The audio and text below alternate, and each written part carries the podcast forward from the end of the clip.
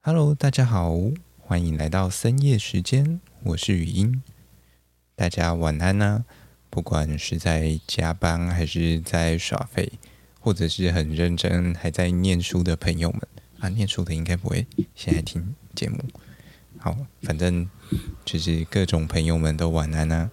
不知道大家连假最近过得如何？虽然有放假的，好像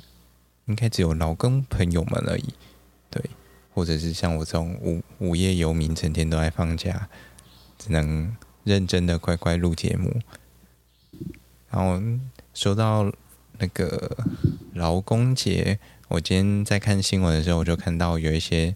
就是那种那个什么公务员的朋友们，他们也想要一起放假，因为其实今天有放的就只有劳工而已吧，就我的认知上啊，就是除了公务员以外的。大部分应该都有放假，对啊。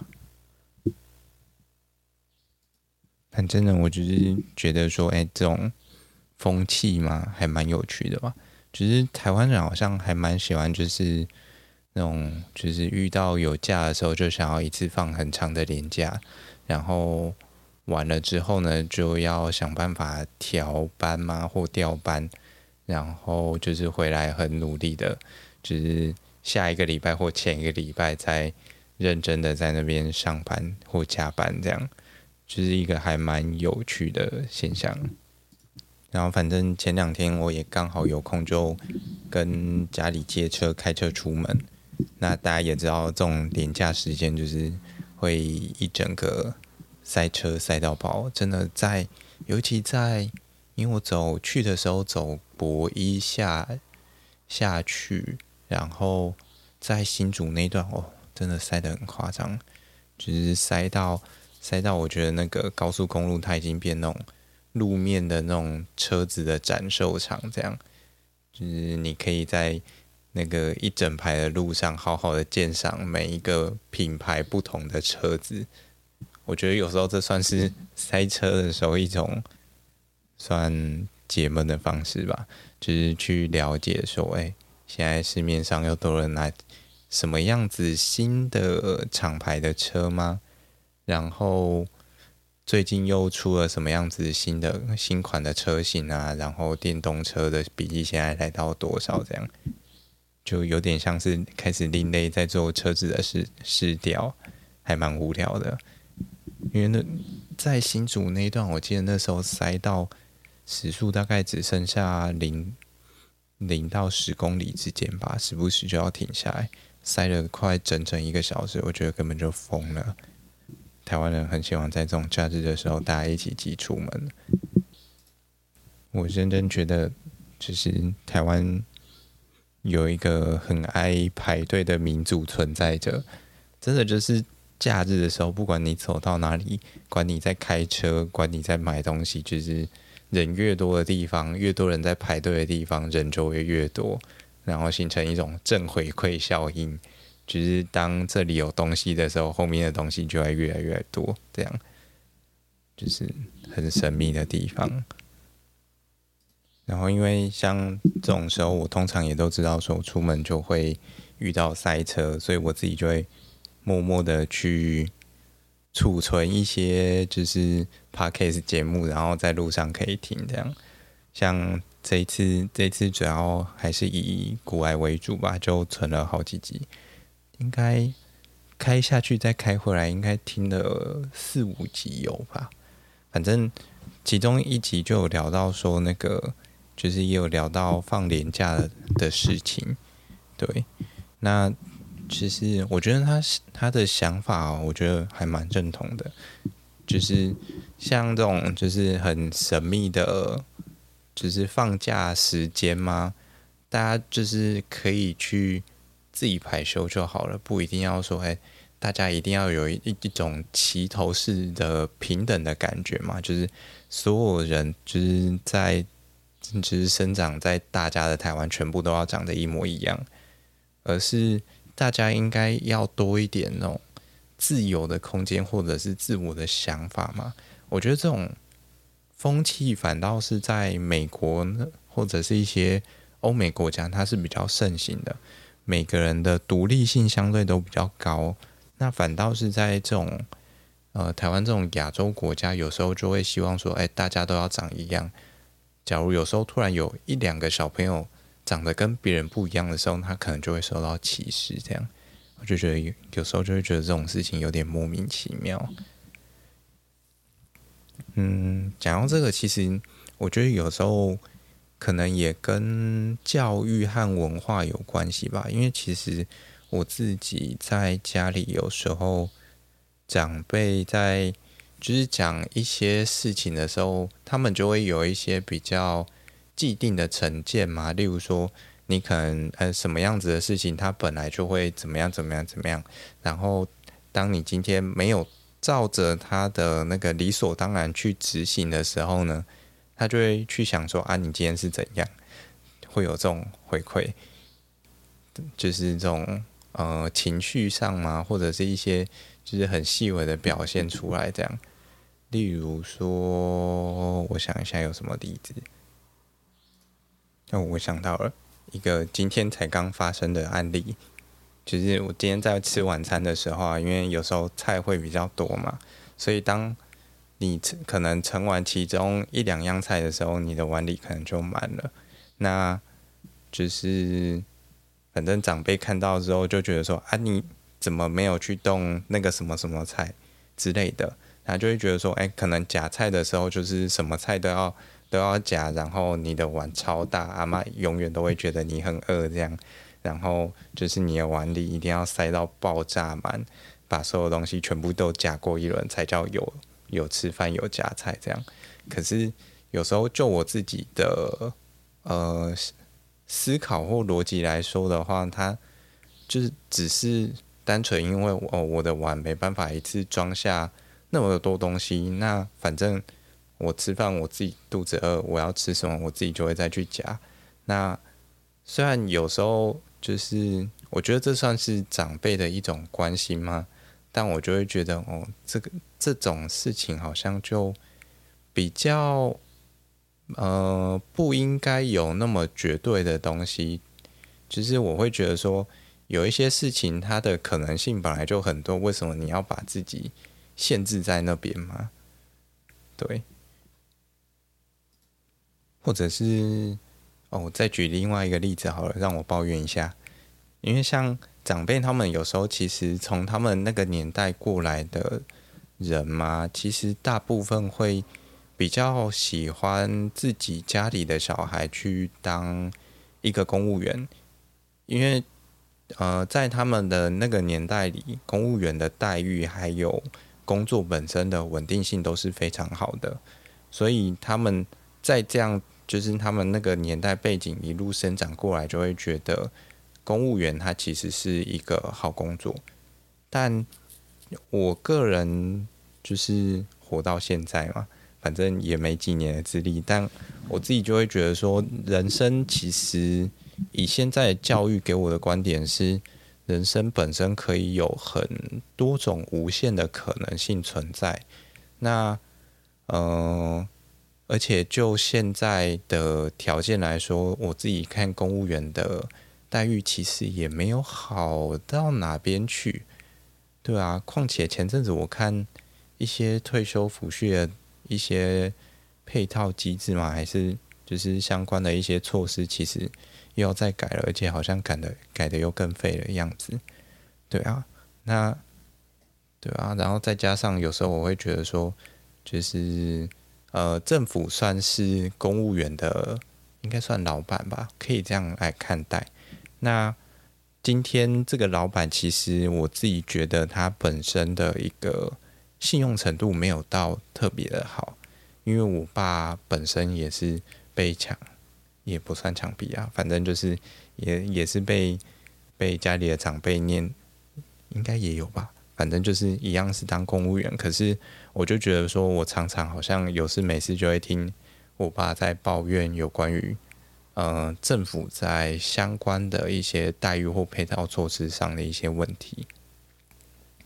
因为其实，在整个公务员的退休抚恤制度上面调整过好几次，但是从他给我的反馈，我看到的是。呃，在这些不同的措施的更改或者是变化之间，它其实缺少了很多那种衔接性的配套措施，就有点像是说以前的呃，可能老师或公务员好了，在应该是八零年代之前吧进去的，可能在。那个阶段的老师们或者是公务员们退休之后，都可以领到我们所谓的十八趴。但是这个东西它在后续调整之后和衔接上啊，中间理论上应该会有一段的过渡期。例如说，哎，你可能是当初因为这样子的待遇条件你进去了，那即使你没办法同样拿到十八 percent 的一个待遇，那好歹也让中间。过渡的这个时期的进去的这些人，他们可以领到可能，例如说，呃，可能例如八九 percent 这样，哪个对半也好，或者是有一些相对应的措施也好。但有时候常常在看政府在做一些事情的时候，给人感觉好像就会比较缺乏这样子的东西。那它就会变得有点像是说，哎，我答应当初你进来我要给你的这些东西。那他好像哎、做到一半就就直接跟你讲说哦，我觉得我钱不够了，所以这些东西呃你就当做没有发生过，就直接跳票这样，然后待遇就这样一路越来越差，越来越差。那我自己的看法是，嗯、虽然政府他会有他的考量，但是我自己会认为中间也应该要有一些相对应的。措施来解决面临到的这些问题，不然的话，我会觉得，哎，即使你今天的口号喊得再好听，我都会觉得，你就是一个缺乏信用的一个老板也好。那你即使喊出了这些东西很漂亮，但我也没办法相信它有可能会成真，因为信用程度太差了。啊，那回过头来，我觉得这个，嗯，这件事情它只是其中一个让我把公务员排在我的职业吗？就是工作的一个清单、志愿清单里面的一个比较后面的其中一个原因啊。那除了我自己对产业界比较有兴趣以外，嗯，它算是。我自己觉得其中一个比较保底的一个选项吧，就是反正森林系出来，大家有蛮多人真的都会去考考林务局的。那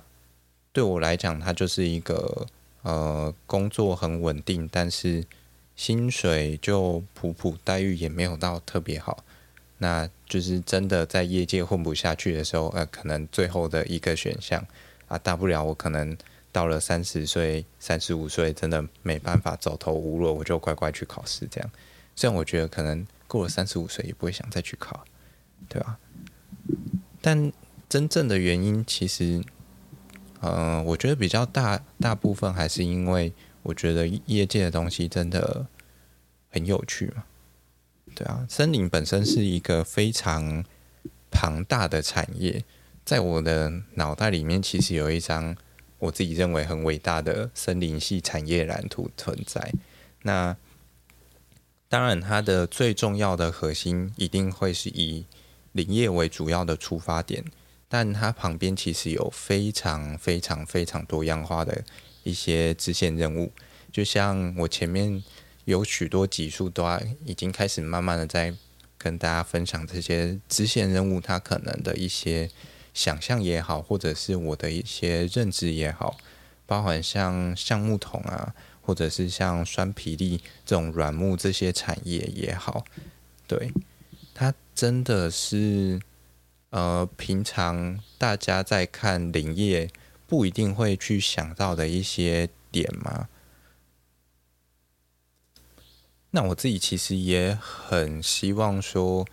可以借由这个节目，还有我自己。就是开始慢慢在累积部落格的东西，慢慢的把这些东西去讲出来，让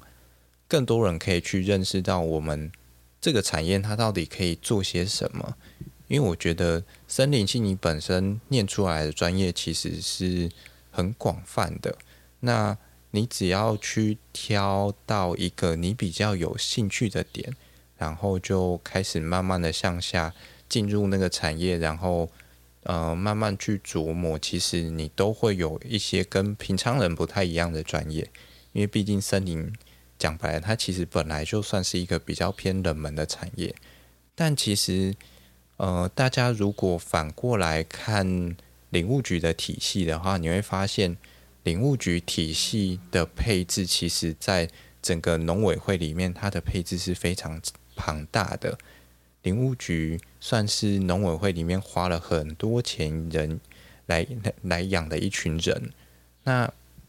这个也跟早期的林业背景会有关系，因为林业早期非常的发发达，然后。它本身也是一个算劳力密集的一个产业嘛，那就会需要很多人来做一些相关的事情，不管从上游的造林，然后一路到伐木后端的一些加工，其实这一整路里面都会需要很多不同的人来协助各个关卡的执行。那，嗯、呃，这些东西。我自己认为比较可惜的点是在于说，早期其实林业主要的技术大部分都还是维持在林务局的手上，但是到后来禁伐令之后啊，开始有很多的一些业务开始减少，那甚至是嗯、林务局本身不负责这些业务之后，就开始外包出去，但其实外包出去的这些。呃，算厂商吗？就是进来投标或者是包这些业务的厂商，大部分也都是早期在领务局底下工作的一些算技师类的大哥大姐，他们就是早期都在里面。那后来只好自己出来开公司，然后哎，再重新回去包领务局的工作。我觉得这个是蛮奇妙的一个算现象嘛，就是。领务局本身呃不养了这些人，然后想说要把工作包出去，那最后也还是这些人在维持了这些东西。但最重要的是，林务局本身已经呃有点像失去了这些技能了吗？因为这些呃这些算技术的东西，其实出去到这些外包公司之后啊，那原则上就是那些公司。慢慢继续经营下去啊！假如这间公司倒掉，那这些技术就真的消失了。不像早期，呃，以公务体系为主的话，那他可能就会比较有一定的师徒制的感觉，就是前辈会带着后辈，那继续做着这些东西。好了，这个话题先聊到这里好了，剩下的之后我们有机会再聊。哎、那这次出门呢、其实。那个哦，沿路上不止油桐花在开，连相思树都开得超级茂密的，甚至有一些相思树，你会发现它的花已经开到直接炸到那个它的叶子都已经快消失了。不知道大家有没有认真看过那个相思树的花絮？对，它有点像长得像那种棉花棒，比较。就是有点长得像那个那个蒲公英的那一种那一种棉花棒，那它是黄色的，那只是没有像呃那个那种棉花棒那么大颗，它在小颗一点，它的 size 大概会在一般的蒲公英那种 size，不是那种西洋蒲公英，西洋蒲公英那个超大颗的。如果是西洋蒲公英的那个 size，可能大概会跟银合欢差不多吧。对，就是银银合欢的那个花，其实，呃，真的也很像那种棉花棒，然后它就是那种炸炸到一整颗很白这样。那相思树本身的话，则是开那种橘黄色的花。我路上有遇到几颗，那个炸到真的就是，不知道大家有没有看过那个猫猫炸毛的样子。大概就会有点像那种感觉，只是它它炸不是一整条变粗这样，而是有点像一球一球出来，把那整个枝条都填满，真的很壮观。如果大家最近有机会出门的话，其实也可以稍微稍微看一下，尤其是哦高速公路整条其实开下来，你只要发现哎奇怪，怎么好像有一些树看起来特别的黄？没错，那些就是相思树。那假如有看到一些就是整棵开白色花，尤其可能新竹苗栗那带也蛮多的。然后从宜兰往台北，在平林、平林石碇那一带，我记得也有一片还蛮漂亮的。哦，说到银合欢呢、啊，大家可能平常对它的印象就是是外来种啊，然后很容易出现在那种河滨地带或者是中南部很多很泛滥的。一种算外来入侵植物。那入侵植物的话，通常呃我们会把它定义成说，它除了是外来的物种以外，就是可能从原本没有的呃，就是这个地方可能原本没有这个植物，那它从原本有的地方到没有的地方，那我们就会把它视为是一种外来种，就是外来的植物。那入侵的话呢？入侵这两个字，它代表说你有影响到了，呃，原本生长在这个地方的一些物种的生存空间，那去进而使它们造成一些破坏之类的，那反正我们就会叫它是一个入侵种这样。那大部分的入侵种原则上都是从外来的会比较多，也是以外来的为主这样，尤其像这种银河欢啊，什么大鼠啊。大花咸丰草啊，都是一些蛮常见的外来入侵种。哦、，by the way，台湾其实也有蛮多的一些物种到了国外也成为很有名的一些外来入侵种，像是台湾百合，因为台湾百合它本身对于环境的适应性很高，所以它到了那种呃，好像是非洲地区吧，那反正它。如果太热的时候，其实它有时候是可以变成那种磷晶的形式储存在地表底下的，所以它就用这种方式快速的扩散，然后占领土地，这样就是成为一种很强势的外来种。然后还有像那个什么台湾的白蚁，我忘记是哪一种了，可能是什么台湾加白蚁之类的吧，反正也是到世界各地，然后就开始各种侵略，这样真的。台湾有些物种真的很强大。那再回来银合花，其实银合欢呢，它其实分了好几阶段的被引进台湾。那其中有几次是要佛纸浆材，然后我记得好像有有几次是要佛那个应该是生产木材使用。对，反正就不太一样。但反正最后的结果大家就也看到，反正它就是。大部分的呃银合欢都长在那种比较河滨或者是一些荒凉的地带。那它们有一个比较大的共同特性，就是它们会倾向长在那种很容易见到阳光的地方，就是阳光很强的一种阳性植物。这样，那所以说呢，假如大家今天想要去防治这些东西的话，有几个方式啊，你就不要让。那个土地那么容易照到阳光，它就没有那么容易长出来，这是一种。那，嗯，哦，对，我刚刚想要讲的是，其实银河欢这个东西啊，它在一些东南亚地区，它是可以被拿来做成料理的，尤其是它的果荚，它的果荚的吃法就有点像那种那种什么，是青豆吗？反正就是会吃那种幼嫩的豆荚，这样拿来炒菜用。那我猜吃起来的口感应该也差不多，就就是那种豆豆子的那种豆荚味，这样应该也不会到出现一些太过奇特的味道出来。那另外它自己本身的花其实也可以拿去提炼精油，它的精油我记得也是有一些功能存在的，也蛮有趣的。对啊，那它今天之所以会被当成一种。就是害虫或者是害害植物对有害植物来看待，就是这种很污名化的方式来看它，主要是因为它的入侵性很强。然后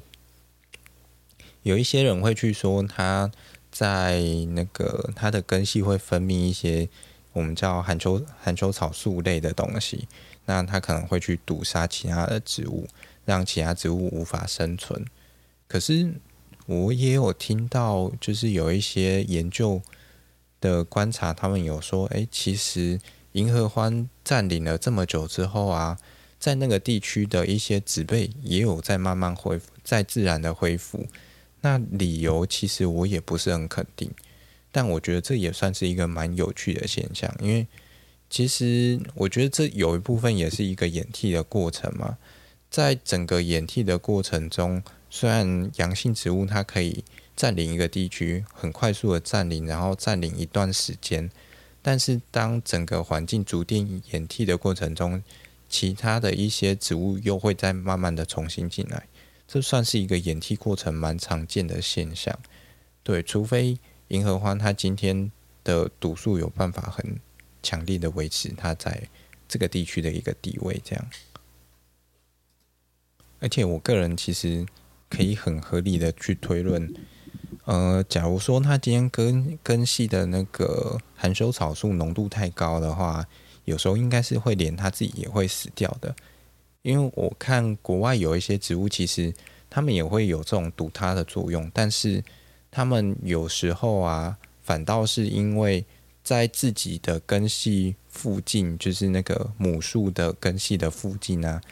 因为那种的毒素浓度太高了，反而会让他自己的小苗生存不下去，那就是强迫小孩要自己离家出走成长，这样独立成为一个呃。对，健壮的大人，就有点像那个三只小猪的故事一样，啊，出去就遇到大羊，就被吃掉了，然后故事就结束了。那可能会有一些朋友会好奇说，诶，既然当初他是要引进来做一些纸浆材的话，那现在的那些银河欢到底能不能拿去做纸浆？以目前在制造纸浆的这些公司来说，我觉得对他们来说，呃，目前这些银河欢的晋级其实是不太能用的，因为那个都太细了，然后量又没有到很多。虽然看起来一大片，但老实讲，那个那个发起来应该是没有多少量的。他们应该会比较期待有那种比较大晋级的。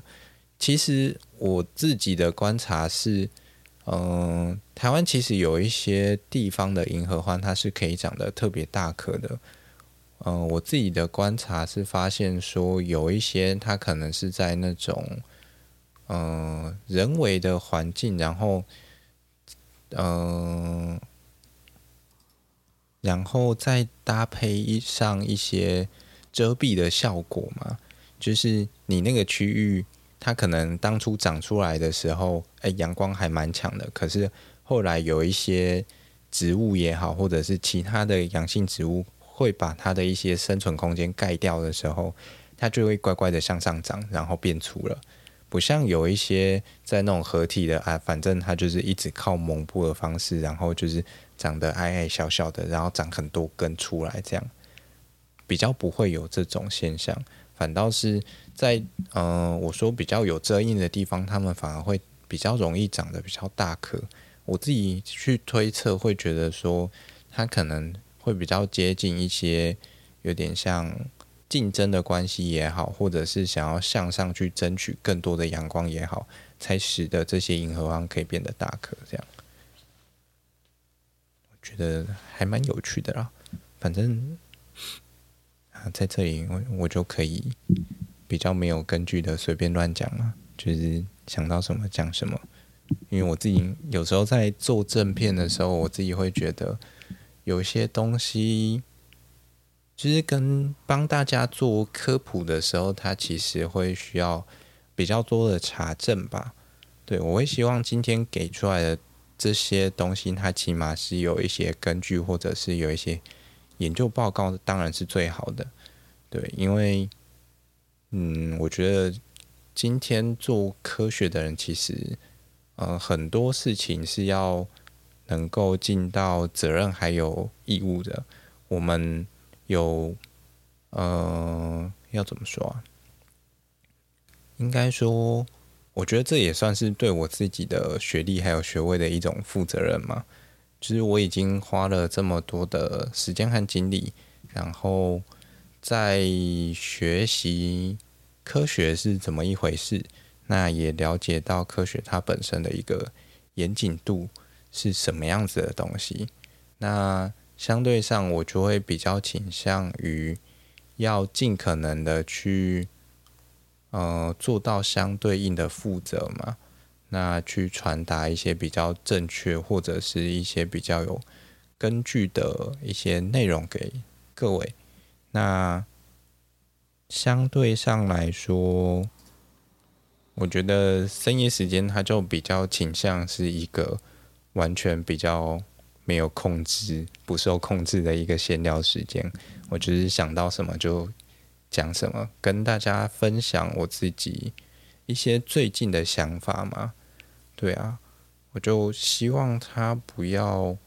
那么的拘束吗。对，因为正片我觉得啊，这样好像还蛮两个极端的，就是一个被约束的非常紧，然后另外一边又呃有点也没有到随便，就是比较随意嘛。对，我自己比较喜欢“随意”这个词啊，就是很 free 的感觉。那。反正大家有兴趣或者是哎喜欢跟我讨论的，也可以就是留言跟我一起讨论这些东西。我觉得有时候很多的创意是来自于这种很天马行空吗？或者是这种很不受约束的这种情况下，他才有办法去诞生一些平常不会去诞生出来的创意。因为有时候。我觉得人会给自己太多的限制，就会把自己圈在那个圈圈里面，但是从来没有去思考过说这个圈圈外面的世界其实非常的大。那当你今天觉得这个世界有无限的可能的时候，这些可能才有机会被发生，因为它有曾经被你考虑过。但是假如说你今天已经先把所有的可能性自己都先封锁掉、扼杀掉的话，那其实我觉得，嗯、你想要去尝试一些东西的时候，就会很容易被自己挡下来。我觉得我自己后来会很认真的在做这个频道，有一部分也是因为这个原因吧，因为我觉得我自己需要在向外再去看一些东西，然后去。想办法突破我自己的算同温层吧，对啊，所以就想要去认真的把这些东西做好，然后一部分也在充实我自己，累积我自己的东西，那一部分也在去建构我未来想要的蓝图。这样，假如说，哎，大家对对于我的林森林大业有兴趣的话，我们也可以找个时间慢慢来聊，对啊。因为我其实当初会念森林系，呃，就不是一个有点像那种有些人他在选择科系的时候是非常的明确的，就是我今天哦，我想要念什么科系，那我就是以那个科系为目标。但是我觉得台湾的教育其实很难让现在的小孩做到这件事情，因为他们花太少的时间在做。生涯探索也好，或者是兴趣的探索也好，对我自己来说的话，我除了在高中时期诶发现到说我自己本身对于生物类型的东西很有兴趣以外，那再来就是，呃，可能我自己就把一些我比较没兴趣的东西挑掉之后，啊，我自己也很懒得去做一些太麻烦的事情嘛，像是。去考学测，然后因为他还要二阶段备审嘛，那我觉得做那个备审资料，其实某种程度来讲是一件很麻烦的事情，所以我就宁可选择考指考，因为简单、快速又明了，对啊，而且相对上，我觉得他会比较容易给我一个动力继续去念书吧，反正就是一个阶段这样。那后来就因为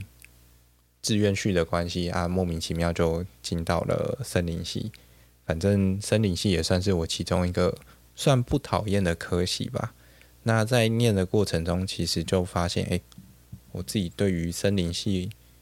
来说，我觉得我找到了一些我认为很有趣的东西，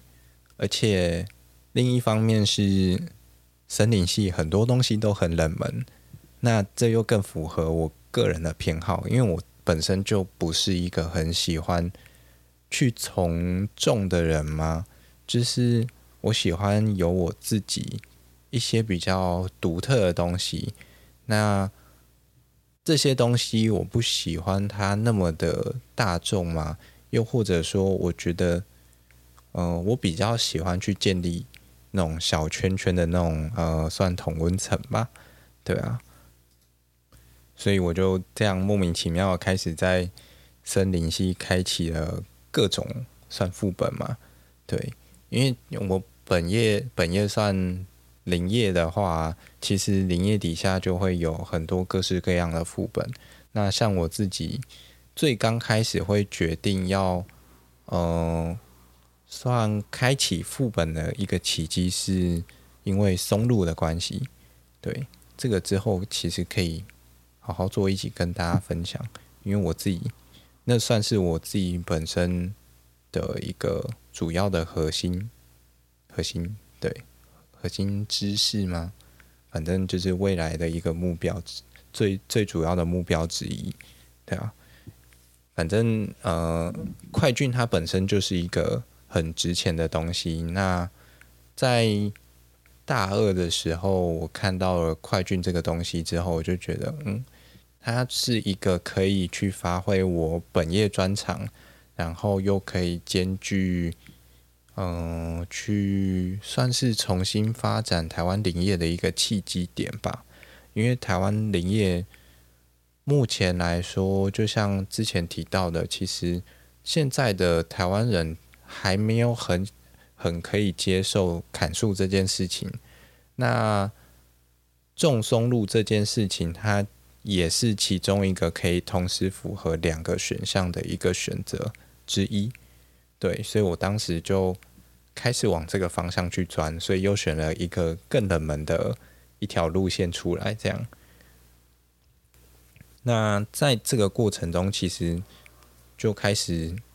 开启了一些不知名的开关吗？就开始越来越喜欢各种各各式各样奇奇怪怪的冷门的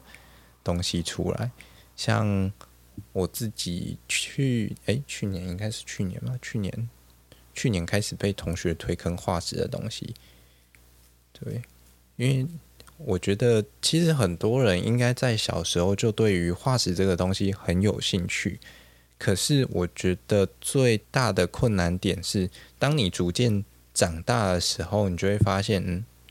怎么好像生活离化石很远啊，或者是身边很难有一些管道去接。接触到这种比较冷门的东西吗？对啊，再加上你可能在，假如说在国外念书好了，哎，国外其实有蛮多地方都有在出土化石的，但是出土化石这个东西在台湾来讲，它就没有那么的盛行。那我觉得其实可能会有几个原因啊，第一个，台湾没有恐龙嘛，对不对？少了恐龙，可能就少了一半的人会想要加入这个圈子啊。但我自己会觉得说，诶，当自己越了解的时候啊，以生物背景的人来说，我会觉得，诶，台湾的化石其实也是蛮有趣的，因为它包含的类型讲多样性的话，虽然，嗯、它的年代没有办法到。特别的久远，但我觉得也有一定的年代存在了。它其实可以玩的空间也还是蛮大的，而且台湾一路从一些海象的化石，那到一些哺乳类甚至植物类的化石也都有。那假如说你想要往更偏门的东西钻进去的话，你甚至可以去往一些微生物。类型的化石或者是一些花粉化石的东西去钻研，我觉得那个也是一些很有趣的议题。因为花粉其实讲花粉好了，花粉其实是一个很微小的东西，那可是它呃，它会在空气中散布嘛，在散布的这个过程中，它也会逐渐像灰尘这样慢慢的沉积下来。那我们这些生物学家，对我们来说，它其实算是一个很重要的资讯，因为我们可以知道说，诶，在看到什么样子的花粉，就可以去推测说，那个时候可能会有这样子大量的植物存在于那个年代里面。那它其实就是一种植物存在的证明。那像有一些。呃，早期的湖泊嘛，它就很容易会有这一类的花粉的一些沉积物。那现在的一些算考古或者是生物学家也好，他们就会去钻探这种地层，那借由去分析这些呃算花粉的化石，去了解推测台湾在那个年代里可能的植物组成种类有什么。对，我那我我觉得这这个就算是一种很有趣的一些研究议题。然后啊，还有一块可以跟这种算呃考古学结合的东西，叫做生物地理学。那从名词上面来看，它就是跟生物有关的地理学嘛。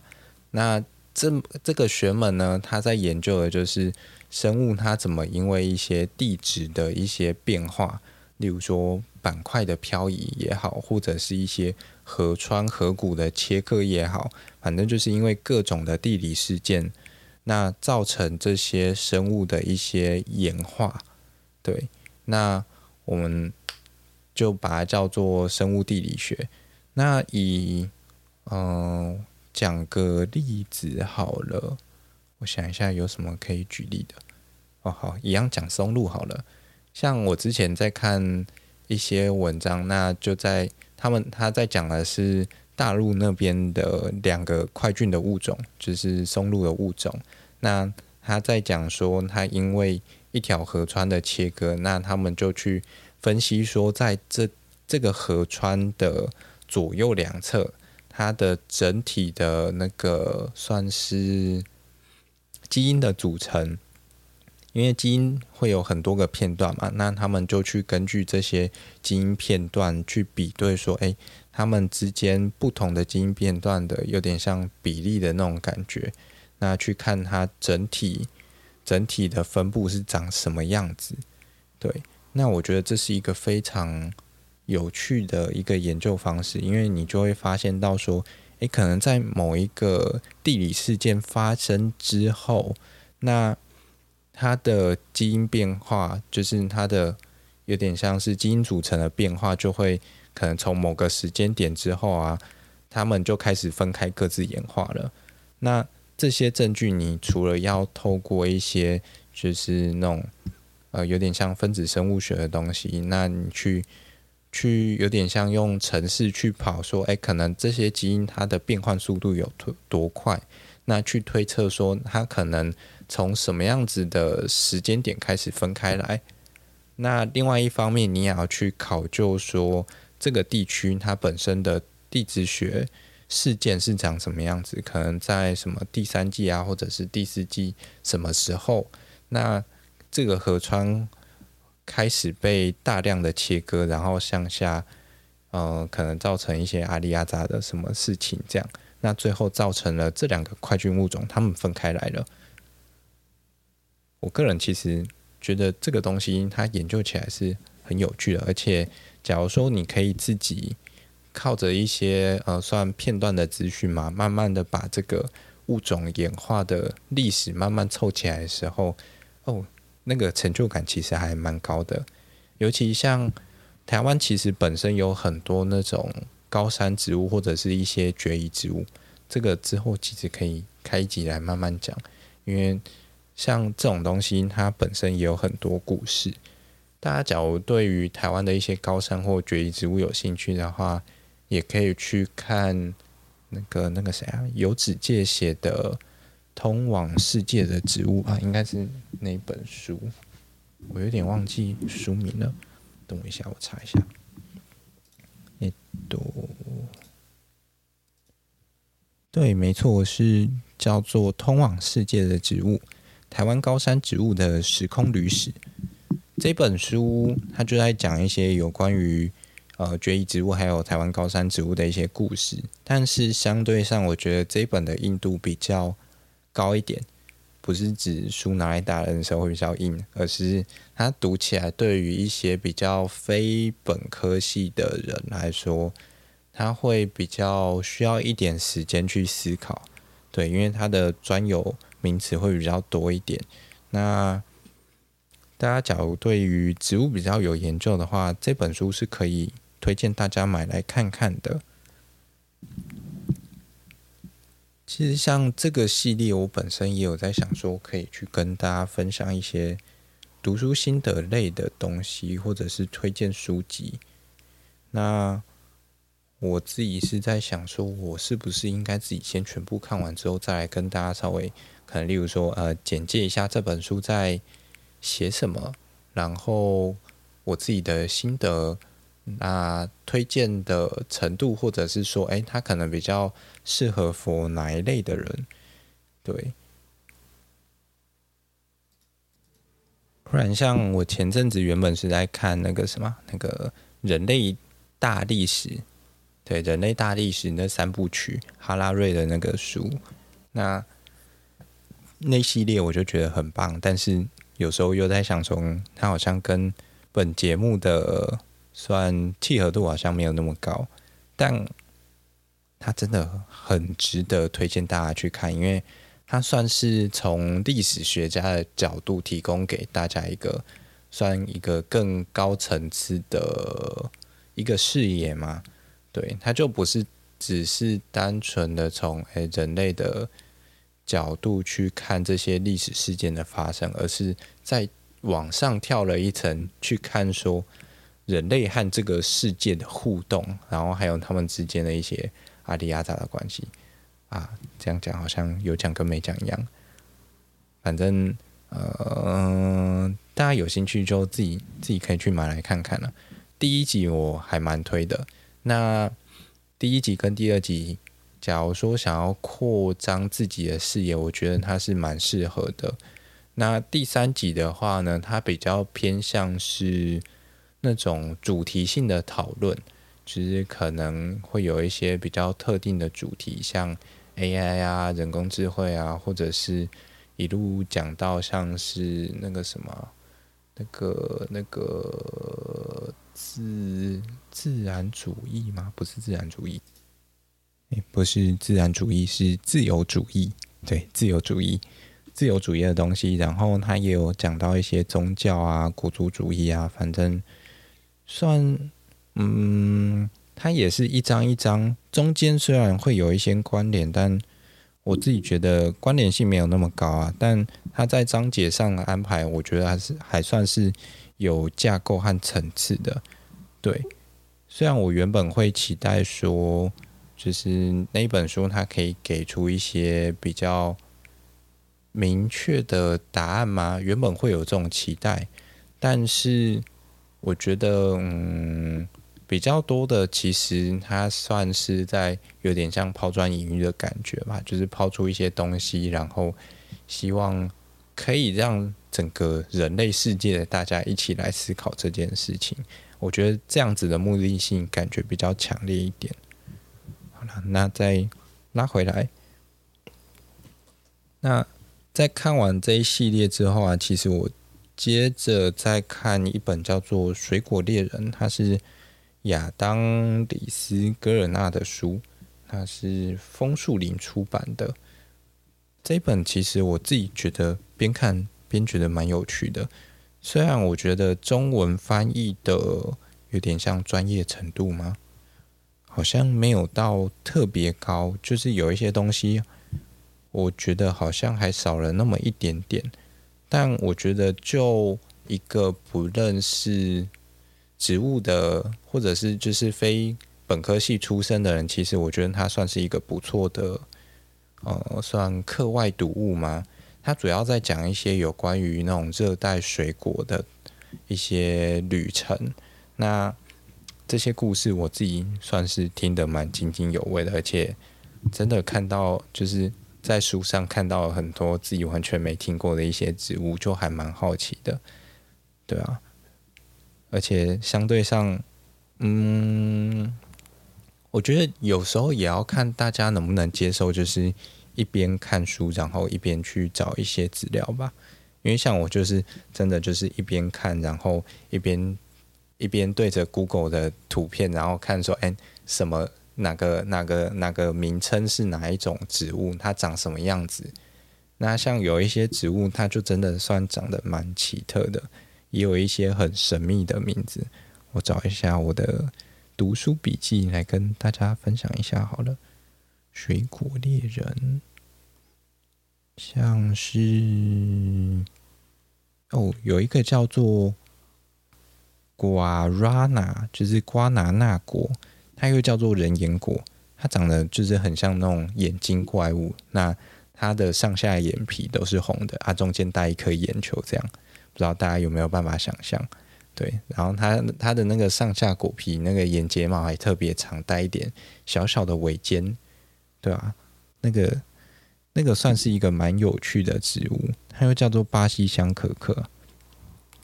那在当地的话，他们能算是原住民嘛，或当地的人，他们会把那个瓜拿纳果或者叫人烟果的那个果核呢，把它磨成泥，然后再制作成一些提神的饮料。